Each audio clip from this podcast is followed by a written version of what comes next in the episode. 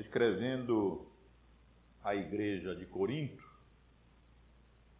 o apóstolo Paulo expressa a sua gratidão a Deus, porque nas palavras dele, Deus em Cristo sempre nos conduz ao triunfo e por meio de nós manifesta em todo lugar a fragrância do seu conhecimento.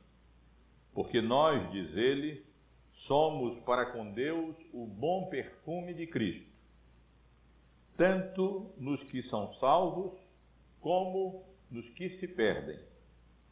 Para com estes, ou seja, os que se perdem, cheiro de morte para morte. Para com aqueles, os que são salvos, aroma de vida para a vida. Quem, porém, é suficiente para estas coisas? exclama o apóstolo Paulo. Porque nós não andamos, não estamos como tantos outros mercadejando a palavra de Deus, antes em Cristo é que falamos na presença de Deus com sinceridade e da parte do próprio Deus. Meus irmãos, os irmãos têm acompanhado essa exposição do livro de Atos e os irmãos conhecem bem o contexto em que a passagem que eu li há pouco em Atos se encontra. Os irmãos certamente estão lembrados que o capítulo 13, que nós acabamos de considerar no domingo passado, é, fornece várias informações acerca do início da obra missionária para a qual Deus separou e chamou e comissionou o apóstolo Paulo, através de quem, de maneira muito especial, o evangelho seria levado até aos confins da terra. Os irmãos estiveram vendo comigo nos domingos anteriores como o apóstolo Paulo e Barnabé saíram da igreja de Antioquia, na cidade de Antioquia, e foram para Chipre, aonde eles anunciaram o evangelho em Salamina e depois na capital da província romana de Chipre, na cidade de Pafos, aonde foi convertido ao evangelho o governador de Chipre, o procônsul Sérgio Paulo. Mas não sem muita oposição e objeção por parte daquele falso profeta judeu que tinha por nome Bar Jesus, que se opunha de todas as maneiras, procurando evitar que o procônsul Sérgio Paulo tivesse acesso à pregação do Evangelho e assim pudesse ser convertido pela palavra de Deus. Depois os irmãos viram como viram como, como o apóstolo Paulo saiu ali de Chipre juntamente com Barnabé e se dirigindo para o norte, para o continente, eles chegaram à cidade de é, Perge, na Panfilha, e daí se dirigiram para a importante cidade de Antioquia da Psídia, aonde Paulo, mais uma vez, anuncia o Evangelho, prega o Evangelho, e boa parte do capítulo 13 é dedicado à mensagem que o apóstolo Paulo anunciou, aquela mensagem que transforma o mundo e que foi utilizada pela misericórdia e graça de Deus para que muitas pessoas fossem levadas ao conhecimento salvífico do Evangelho, crescem no Evangelho anunciado pelo apóstolo Paulo e alcançassem a salvação da sua alma. Quando Paulo anunciou o Evangelho ali na cidade de Antioquia da Psídia, houve grande interesse. Paulo foi convidado para anunciar o Evangelho no sábado seguinte. Alguns, algumas pessoas não quiseram, não estavam dispostas a aguardar até o próximo sábado e acompanharam os, o apóstolo Paulo e Barnabé, e eles então eh, os, os fortaleceram, os edificaram, persuadindo-os a perseverarem na graça do Senhor. Mas os irmãos devem estar lembrados do que aconteceu no sábado seguinte, quando Paulo e Barnabé voltaram à sinagoga e anunciaram a palavra para uma verdadeira multidão de pessoas, tanto judeus como gentios, que se apinhavam na sinagoga para ouvirem aqueles mensageiros da parte de Deus, houve, podemos dizer, grande confusão, porque houve contradição, os judeus incrédulos contradiziam aquilo que o apóstolo Paulo falava. De modo geral, boa parte dos judeus rejeitaram a mensagem do evangelho que havia sido ali anunciada, e o apóstolo Paulo declarou que ele passaria a anunciar o evangelho em grande medida, pelo menos ali e também nas outras cidades, especialmente para os gentios. E os irmãos estiveram, vindo, estiveram é, considerando juntamente comigo como, embora os judeus, boa parte deles, é, rejeitassem o evangelho pregado pelos apóstolos, é, os, os gentios, por outro lado, glorificavam a Deus e se regozijavam, e muitos creram. Quem creu? Aqueles que haviam sido destinados para a vida eterna de antemão pela eleição soberana e graciosa de Deus para a salvação e para a vida eterna. Mas, irmãos, viram como a a oposição cresceu na cidade de Antioquia da Psídia.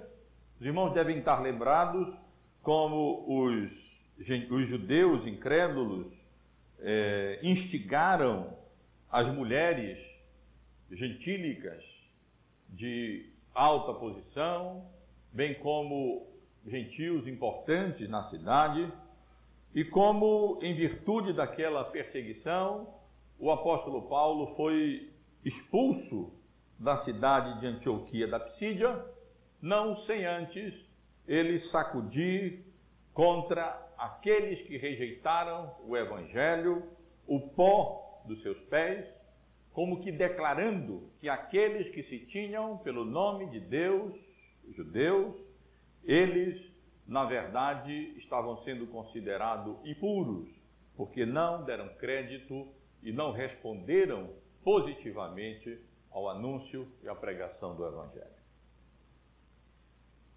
Mas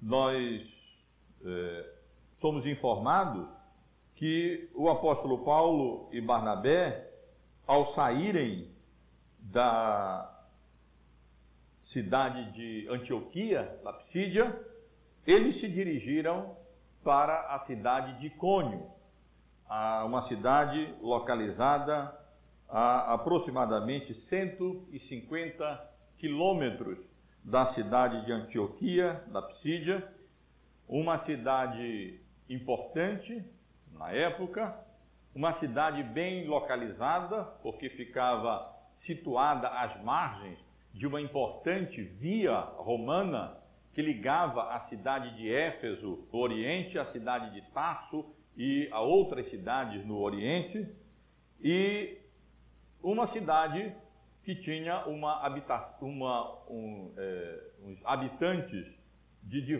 de várias etnias. Ali habitavam muitos judeus, havia uma sinagoga, ali habitavam gregos, habitavam romanos, habitava na cidade também, habitavam na cidade evidentemente, os povos é, nativos daquela região. E hoje, essa cidade, que aqui na época era conhecida como Icônio, é a quarta cidade da Turquia, a cidade hoje chamada de é, Cônia. E foi ali, meus irmãos, que nós que, que aconteceram os acontecimentos que Lucas registrou na passagem que eu li há pouco é, para os irmãos.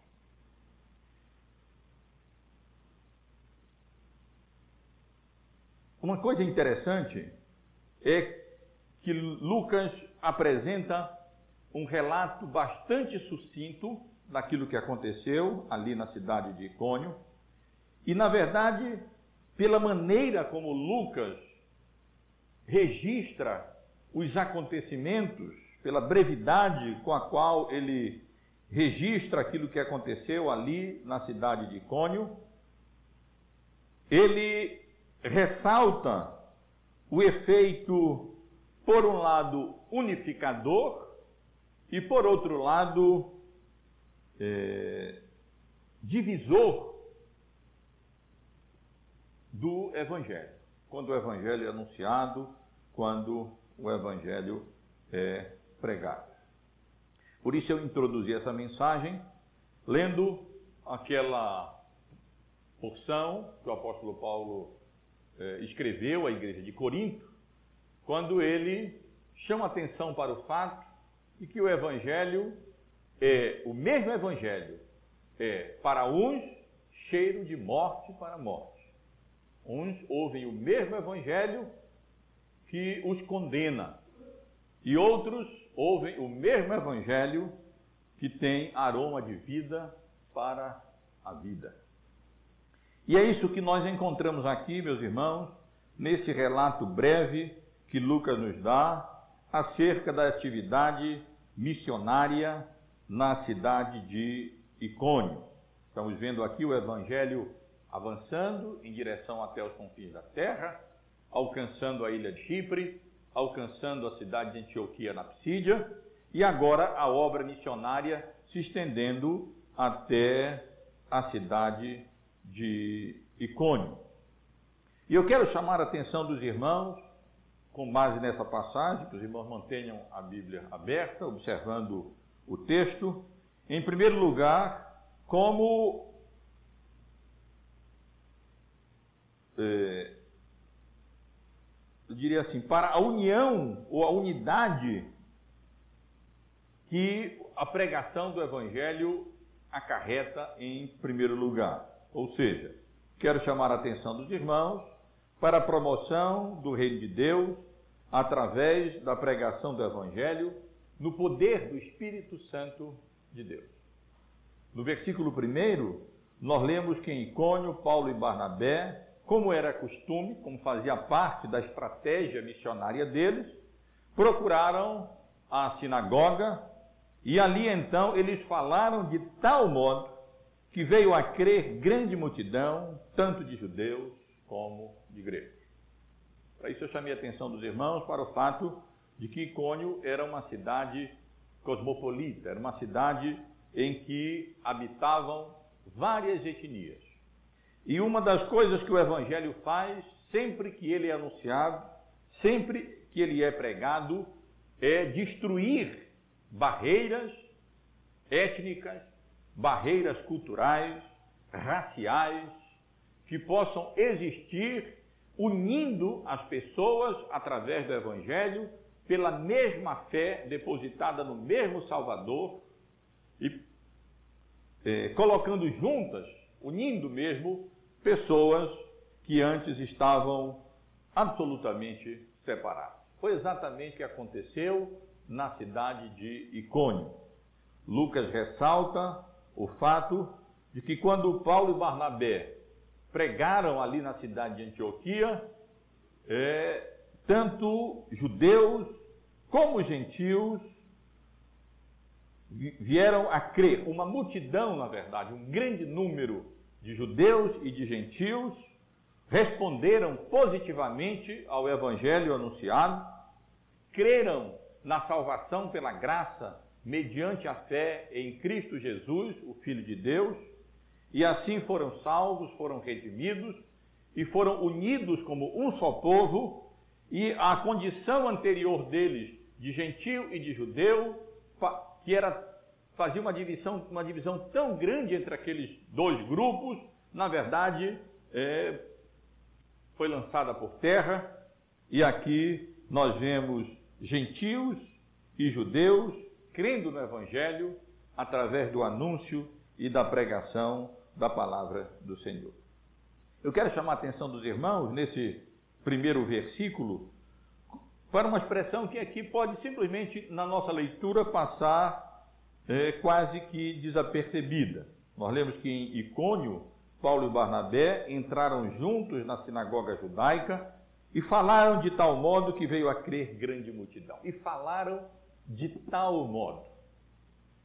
A expressão aqui no original chama atenção para o fato de que eles falaram de maneira inusitada, para o fato que eles falaram de tal maneira que, pela maneira como eles falaram, muitas pessoas, uma grande multidão, tanto de gentios como de judeus, vieram a crer no evangelho que foi ali pregado. Como é que nós devemos entender esse, essa expressão de tal maneira? O que é que marcou, o que é que caracterizou a maneira do evangelho ser anunciado ali por Paulo e que acabou resultando naquela unificação entre gentios e judeus e na conversão de verdadeira multidão, uma verdadeira multidão ali na cidade de Icônio. Meus irmãos e irmãs, eu posso assegurar aos irmãos, com base naquilo que o apóstolo Paulo escreve na sua primeira carta à igreja de Corinto, no capítulo é, segundo, nos versículos 1 a 5, que aquilo que caracterizou a maneira como Paulo pregou o Evangelho e que Lucas aqui chama atenção, ressalta e que ocasionou, resultou na conversão de uma verdadeira multidão, não foi eloquência de palavras. Paulo ali anunciou o evangelho de tal maneira, e essa tal maneira, posso assegurar aos irmãos, não foi ostentação de linguagem ou ostentação de sabedoria humana ou linguagem persuasiva de sabedoria humana, mas foi o, uma, uma mensagem, uma pregação no poder do Espírito Santo de Deus. Em 1 Coríntios, no capítulo 2, nos primeiros versículos, nós lemos: Eu, irmão, quando fui ter convosco, anunciando-vos o testemunho de Deus, não o fiz com ostentação de linguagem ou de sabedoria, porque decidi nada saber entre vós, senão a Jesus Cristo e este crucificado.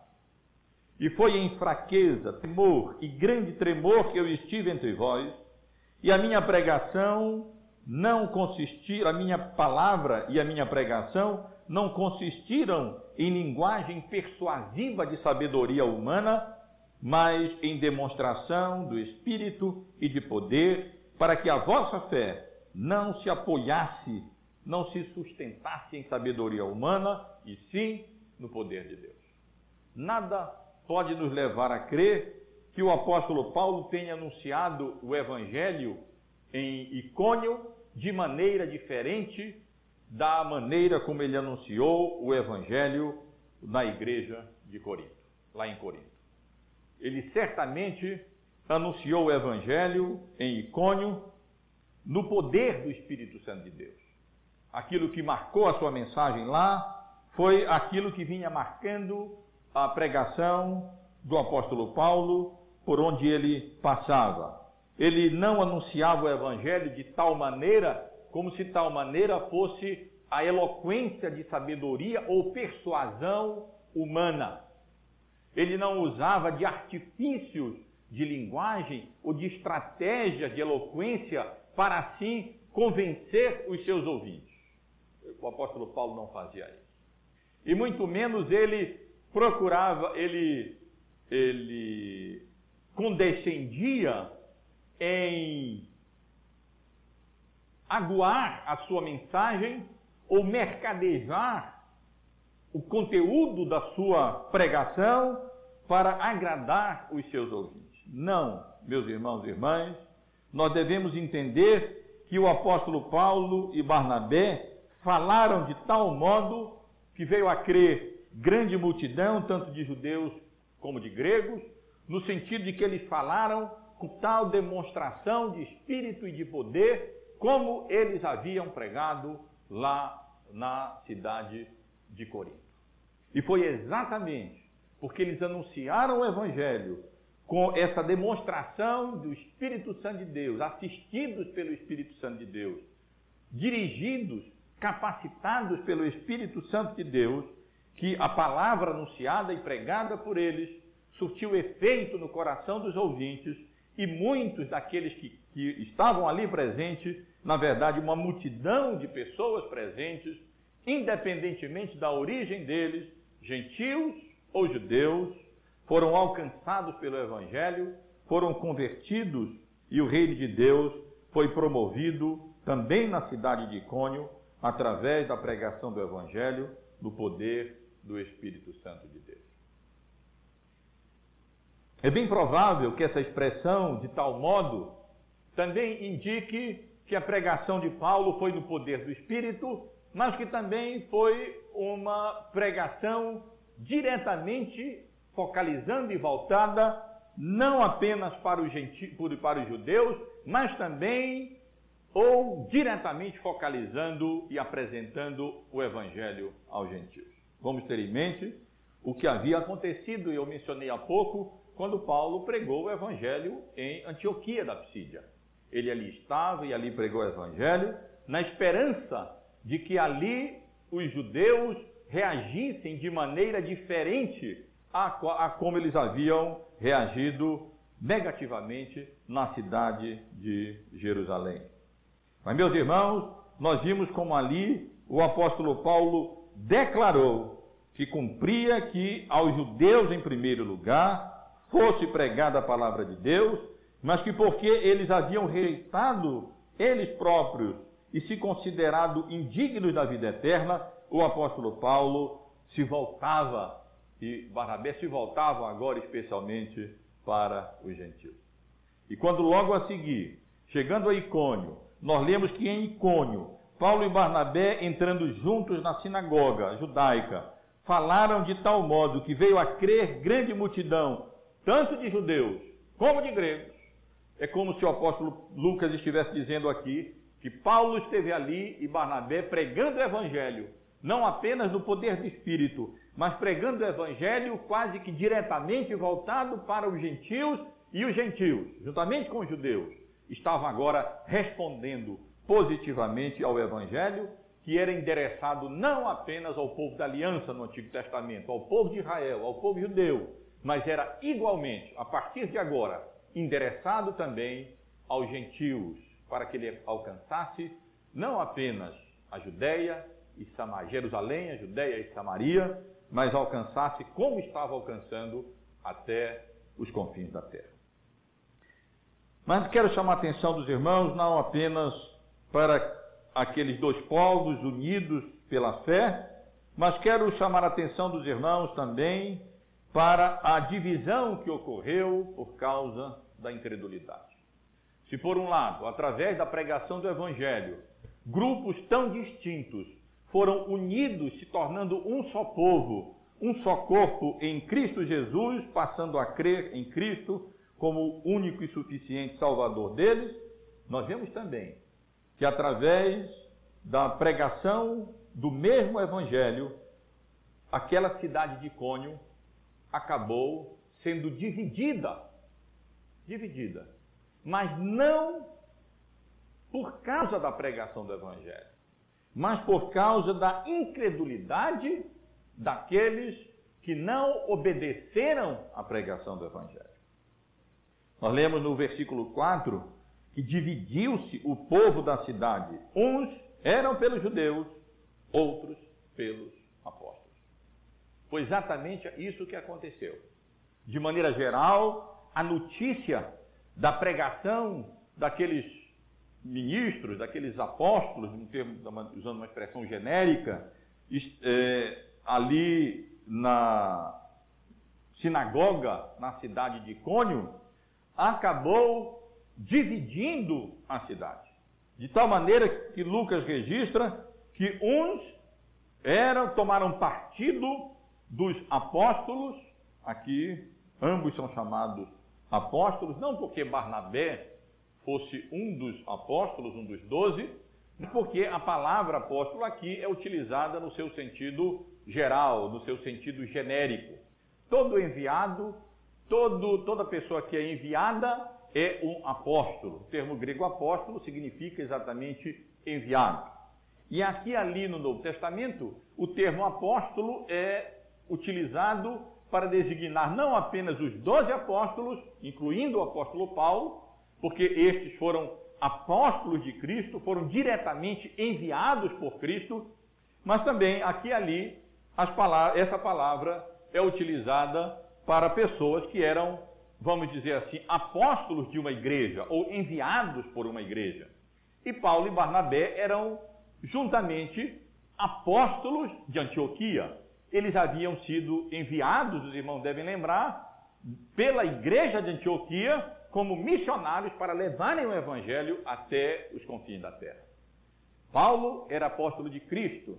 Paulo e Barnabé eram apóstolos da igreja de Antioquia.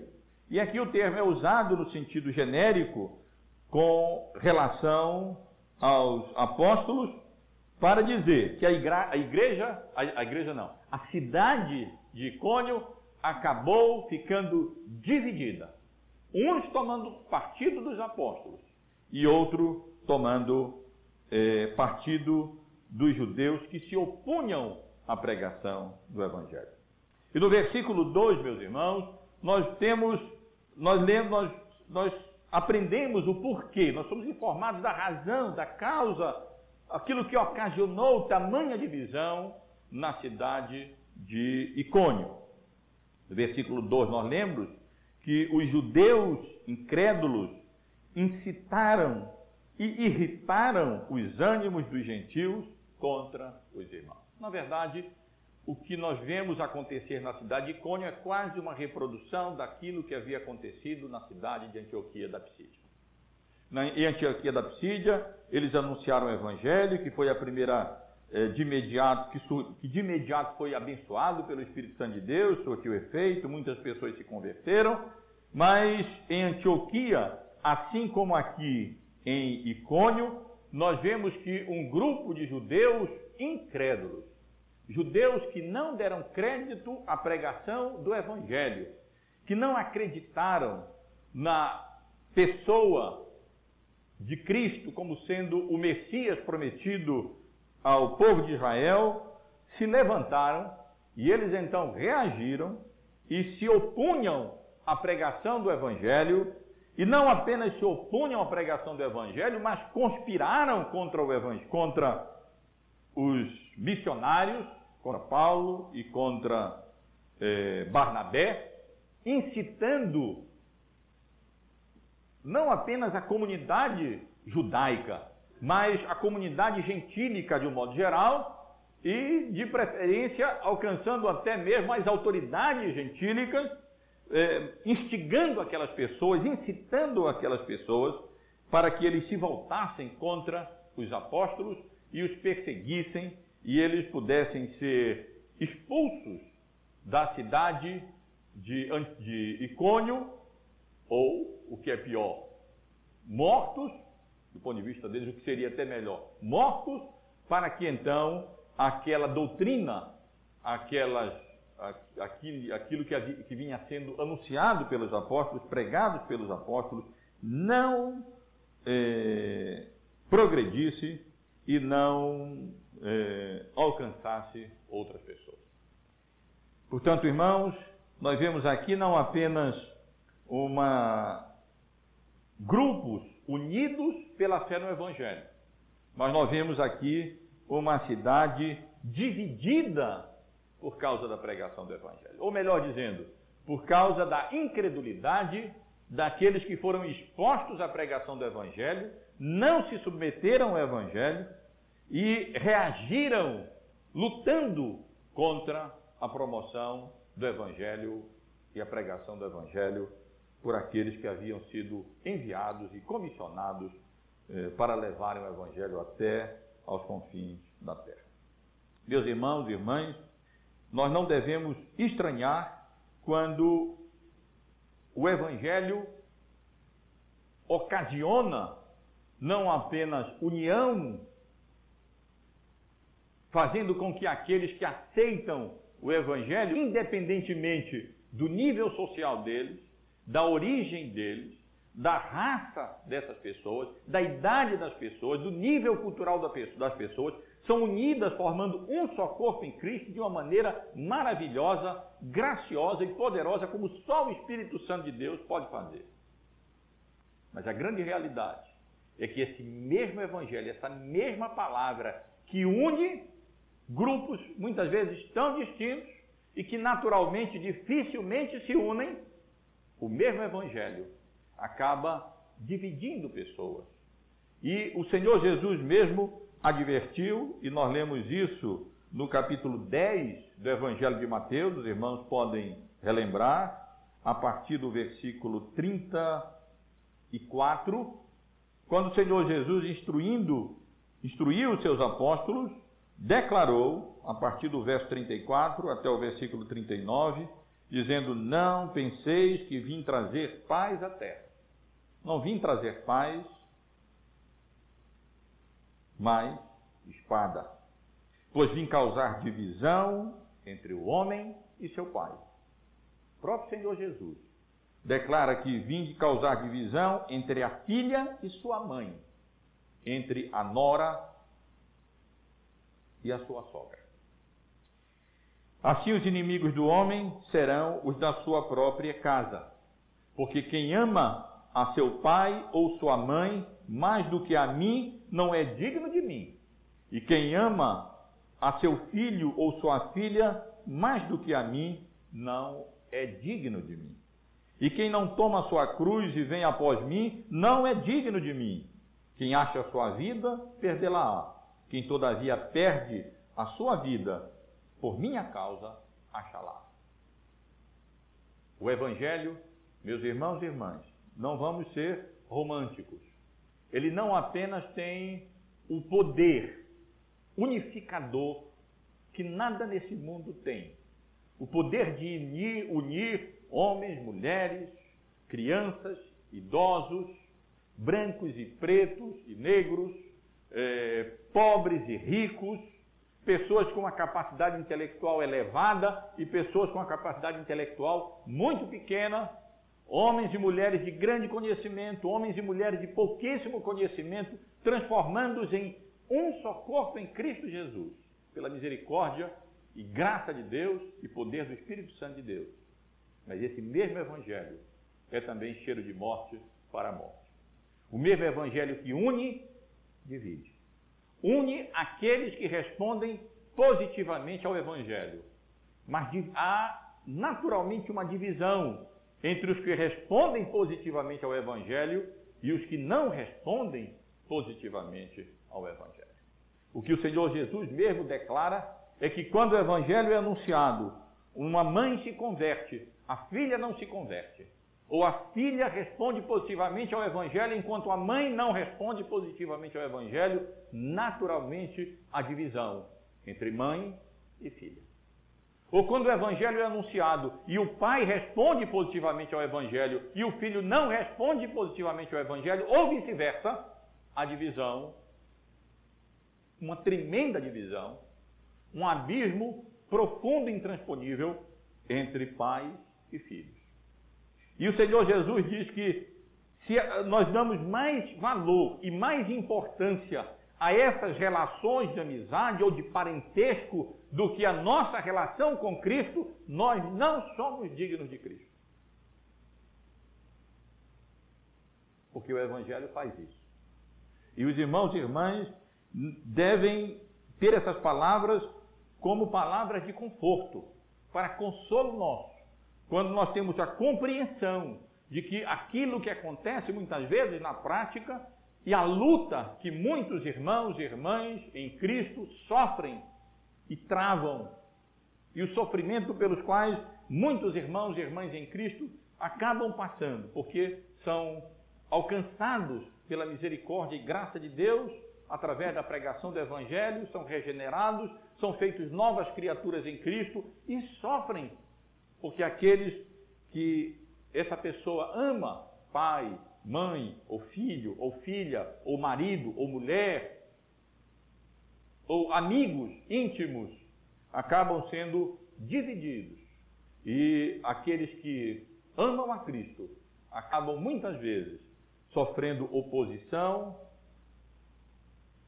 e perseguição mesmo por aqueles que lhes são mais chegados, por aqueles que lhes são mais íntimos e mais queridos pelas relações familiares nas quais a providência de Deus nos colocou nessa vida. Isso ocorre não apenas, como nós vemos aqui no livro de Atos, entre cidadãos de uma mesma cidade, mas infelizmente ocorre nesses círculos mais íntimos marido, mulher, pais, filhos, amigos são divididos quando o evangelho é anunciado. Uns respondem positivamente, crendo, outros respondem negativamente, rejeitando ao evangelho da misericórdia e da graça de Deus em Cristo Jesus. Portanto, irmãos, aqui nós vemos não apenas pessoas unidas pela fé, mas nós vemos também pessoas divididas por causa da incredulidade. Vemos a divisão de uma cidade por causa da oposição de judeus incrédulos que rejeitam, desculpem, o evangelho da graça de Deus em Cristo Jesus. Mas, meus irmãos, eu quero chamar a atenção dos irmãos não apenas para a promoção do reino de Deus através da pregação do evangelho, no poder do Espírito Santo, como nós vemos aqui, e não apenas para a divisão de uma cidade por causa da oposição dos judeus incrédulos, mas quero chamar a atenção dos irmãos também para a ousadia dos apóstolos em permanecerem em Icônio com vistas à edificação dos crentes, daqueles que haviam ali se convertido, pela pregação da palavra da graça de Deus em Cristo Jesus. Ou seja, aqui nós temos o registro de pessoas unidas pela fé, de pessoas divididas pela incredulidade, mas também de pessoas edificadas pelo ensino e pela pregação da palavra da graça do Senhor. No versículo 3, nós lemos que, não obstante houvesse aquela oposição dos judeus incrédulos e aquela incitação e irritação, é, falando mal dos crentes da igreja, dos crentes, especialmente dos apóstolos ali, é, da parte dos judeus é, incrédulos, apesar de tudo isso, Paulo e Barnabé continuaram em Antioquia. O versículo 3 diz que eles demoraram-se ali, aqui está traduzido, um, traduzido uma conjunção adversativa no grego, é, por entretanto, quando talvez, quando certamente uma melhor tradução seria, é, embora estranho, embora que isso estranho possa parecer, seria é, é por inferência, ou exatamente por causa dessa oposição, exatamente por causa dessa incitação e dessa irritação, dessa atitude dos judeus contra a igreja de Cristo, exatamente por causa disso eles permaneceram ali. E eles permaneceram ali com um propósito específico para edificar aqueles irmãos, aquelas pessoas, gentios e judeus, que haviam sido alcançadas pelo Evangelho, sido feitas novas criaturas em Cristo, é, sido feitas um só corpo em Cristo Jesus e que agora precisavam ser encorajadas diante daquela oposição e que precisavam ser fortalecidas diante daquela conspiração contra a igreja de Cristo e que precisavam ser ali edificadas e confirmadas. E eles fizeram isso através do ensino e da pregação do Evangelho. Entretanto, demoraram-se ali muito tempo, falando ousadamente no Senhor, com confiança no Senhor, o qual confirmava a palavra da sua graça, concedendo que por mão, pela mão deles, se fizessem sinais e prodígios. Várias vezes no Novo Testamento, nesse, nesses, instantes, nesses instantes, nesses momentos de inauguração da igreja, na nova dispensação da graça, nós vemos Deus confirmando o ministério, especialmente apostólico, através de sinais e prodígios. E isso foi feito. Mas mesmo assim, a cidade se dividiu, como nós vimos já no versículo 4, mas dividiu-se o povo da cidade, uns eram a favor dos judeus, outros eram a favor dos apóstolos. Mas aqui eu quero chamar a atenção dos irmãos para o fato de que, para a, a ousadia, para a coragem de Paulo e Barnabé, que mesmo tendo consciência de que aqueles estavam anunciando, estava fazendo com que os judeus incrédulos se voltassem contra eles, e sabendo que eles estavam incitando e irritando as multidões, as pessoas, os judeus, os gentios, para que eles se voltassem contra os apóstolos, como ali havia um grupo de pessoas convertido, convertido, convertido, um grupo convertido. E como ali era necessário a presença deles, e como ainda era possível eles permanecerem ali, eles ali permaneceram, exatamente com o propósito de é, confirmar e de edificar aqueles irmãos, e com ousadia eles continuaram falando, ensinando, pregando, muito provavelmente agora fora da sinagoga, mas ali é, edificando aqueles irmãos. E aqui o Evangelho é chamado por uma expressão muito interessante e muito digna: a palavra da sua graça, o qual confirmava a palavra da sua graça. E o apóstolo Paulo faz uso, irmãos, dessa mesma expressão eh, no capítulo 20, os irmãos podem observar do livro de Atos, no versículo 32,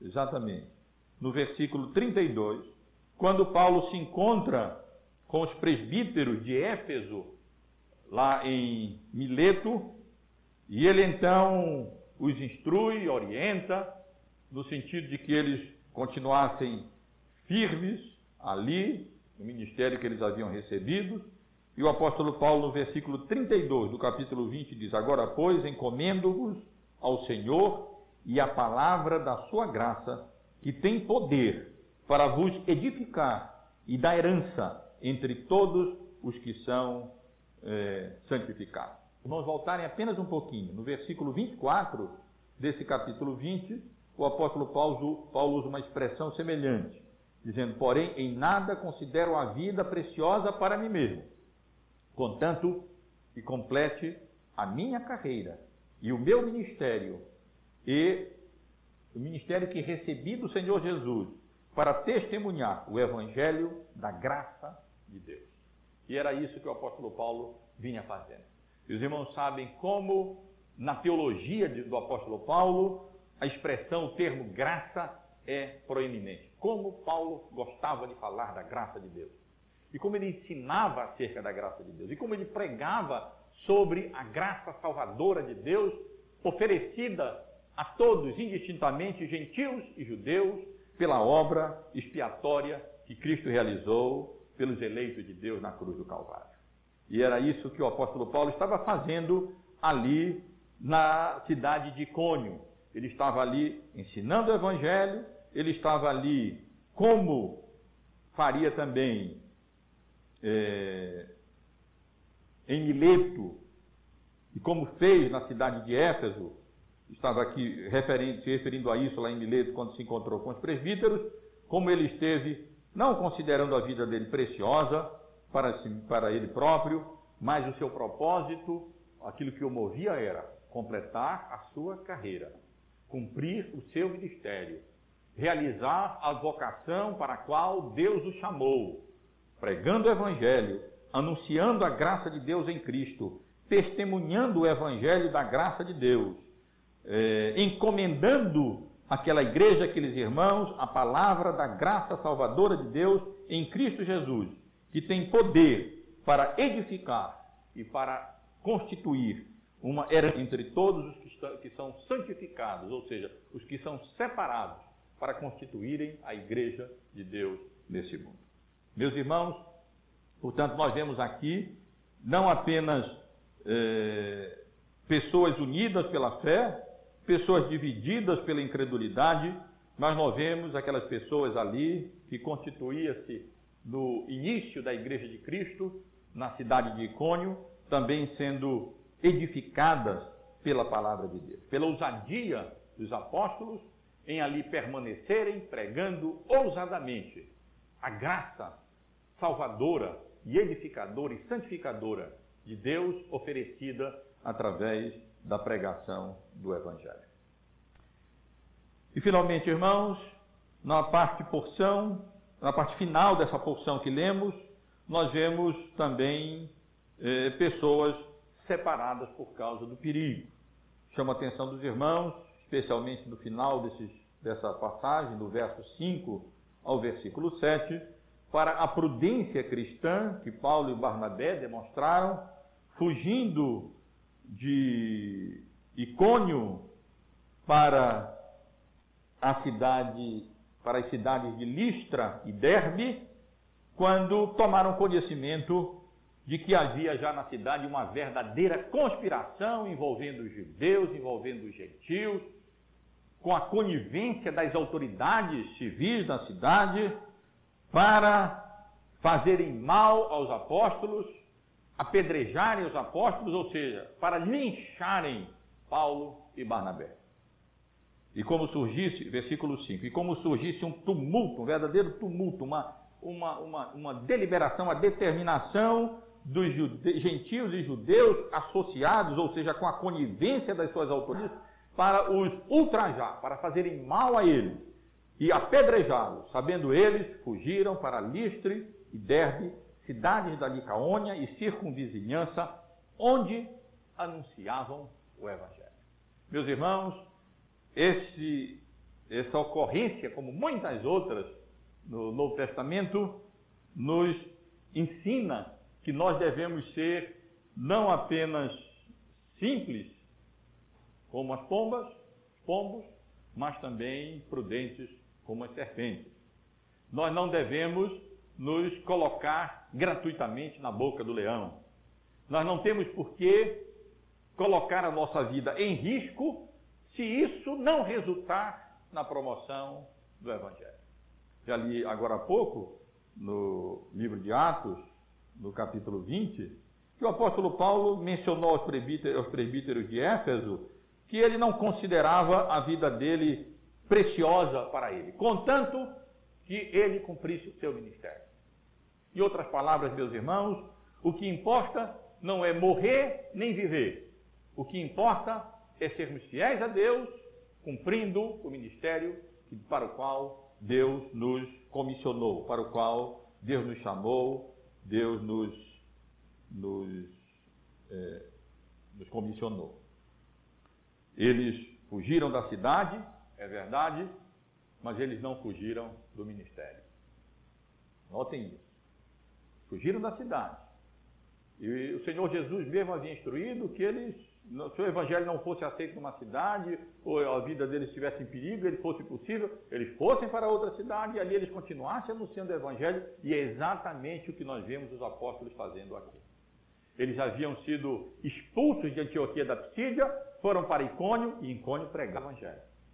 Eles agora estavam sendo perseguidos e seriam linchados se permanecessem em Icônio. Muito bem, eles fugiram e foram para a cidade de Listra e depois para Derbe. Mas ali nós os encontramos fazendo o que lemos no versículo 7, anunciando o Evangelho. Eles fugiram daquela cidade, mas eles não fugiram do ministério. Eles não estavam aqui fugindo porque estivessem atemorizados e preocupados com a própria vida. Paulo não considerava a sua vida preciosa. O que ele queria era anunciar o Evangelho. E se ele pudesse ainda servir a Deus, glorificando a Deus, através do anúncio da proclamação do testemunho do Evangelho em outra cidade, ele fugiria para outra cidade. Fosse colocado num cesto e descido pelas muralhas da cidade, fosse auxiliado pela, pela, pela, pela igreja, ou fosse como fosse, ele iria para outra cidade, anunciando o Evangelho, pregando o Evangelho, até o dia em que Deus fosse servido, conservá-lo com a vida. Porque ele não considerava a vida dele é, preciosa. O importante para Paulo era que Cristo fosse glorificado e o reino de Deus fosse promovido, não importando se isso implicasse na vida ou na morte dele. Meus amados irmãos e irmãs, aqui nós temos é, uma lição de encorajamento para a nossa vida. Nós temos aqui, na cidade de Cônio, quase que um padrão daquilo que estava acontecendo quando o apóstolo Paulo ia anunciando o evangelho de cidade em cidade. Fosse em Pafos, fosse em Antioquia da Psídia, fosse aqui em Icônio, ou como será em Listra, em Derbe, nas cidades onde Paulo passava, ele anunciava o evangelho. Pessoas respondiam positivamente ao evangelho, unindo gentios, judeus, pessoas das mais variadas etnias, origem, pano de fundo, o Evangelho destruía, derrubava todas essas barreiras e formava um só povo, unidos em Cristo, pela graça de Deus e pela obra do Espírito Santo, através da pregação da palavra. E é isso que acontece quando a palavra é pregada ou Cristo é testemunhado. Pessoas das mais diferentes origens, da, com as qualificações, características mais variadas, são convertidas pelo poder do Espírito Santo através da pregação da palavra e são inseridas num só corpo, um corpo de Cristo, cuja, cujo cabeça é o Senhor Jesus Cristo e para isso ele nos salvou. Mas, meus irmãos e irmãs, nós não devemos estranhar quando, ao pregarmos ou testemunharmos o Evangelho, esse mesmo Evangelho, que é cheiro de vida, aroma de vida para uns, seja cheiro de morte para aqueles que se perdem. O evangelho que une é o evangelho que separa. Não porque o evangelho em si separe, mas por causa da reação negativa, da incredulidade daqueles que não respondem, respondem positivamente ao evangelho pregado. E isso vai continuar acontecendo e continua acontecendo. Nós não podemos unir a força. E nem, podemos, nem devemos em prol de uma união externa, sacrificarmos o conteúdo do Evangelho, mercadejando a palavra de Deus. Mas em Cristo nós devemos falar com ousadia e sinceridade da parte do próprio Deus, pregando o Evangelho que Cristo nos comissionou, que é aroma de vida. E louvado seja Deus por isso, mas é também cheiro de morte para outros. E também louvado seja Deus por isso. Porque a pregação do Evangelho tem como propósito um propósito duplo. Ou ela nos lança para mais perto do céu e converte o nosso coração e edifica a nossa vida, ou também nos lança para mais próximo do inferno. Quando nós reagimos ao Evangelho, ao Evangelho e negamos a Cristo e não respondemos positivamente ao Evangelho da palavra da graça de Deus, da oferta graciosa de salvação através da obra é, redentora de Cristo Jesus. Que Deus nos abençoe, irmãos, e nos dê também a prudência necessária, a perseverança para continuarmos dependendo das nossas vocações, pregando o Evangelho ou testemunhando acerca do Evangelho, sempre que Deus nos permitir, ainda que haja oposição e reação quanto a isso, mas também a sabedoria para, quando for o caso, mudarmos de direção, sairmos de Cônio e irmos para Listra ou para Derbe e ali testemunharmos para outras pessoas que venham a responder positivamente ao Evangelho da graça de Deus em Cristo Jesus, o nosso Salvador. Que Deus nos abençoe, abençoe os irmãos também e que seja para nós uma palavra de encorajamento, como que dizendo, nós não devemos esmorecer como Paulo e Barnabé não esmoreceram. Há divisão na cidade? Há divisão na cidade. O evangelho ocasiona divisão na família? Ocasiona divisão na família, sim. Mas, ainda assim, ele é, muitas vezes, cheiro, aroma de vida para a vida. E conduz pessoas de origem tão diferente com capacidades tão distintas, demonstrando como de fato o Evangelho é poder de Deus para a salvação de todo aquele que crê. Não importa se gentil, se judeu, se grego, se brasileiro, se americano, seja lá o que for, não importa se homem, se mulher, se criança, se adulto, não importa se alguém alguém genial, com uma capacidade intelectual tremenda, ou alguém muito simples, com pouco estudo, o mesmo evangelho é poderoso para salvar essas pessoas e uni-las essas pessoas em Cristo Jesus. Mas não nos iludamos, meus irmãos e irmãos irmãs. O evangelho também divide. Irmãos de irmãs na carne, pais de filhos, filhos de pais, maridos de mulheres, quando lança uns para o céu e outros perecem no inferno.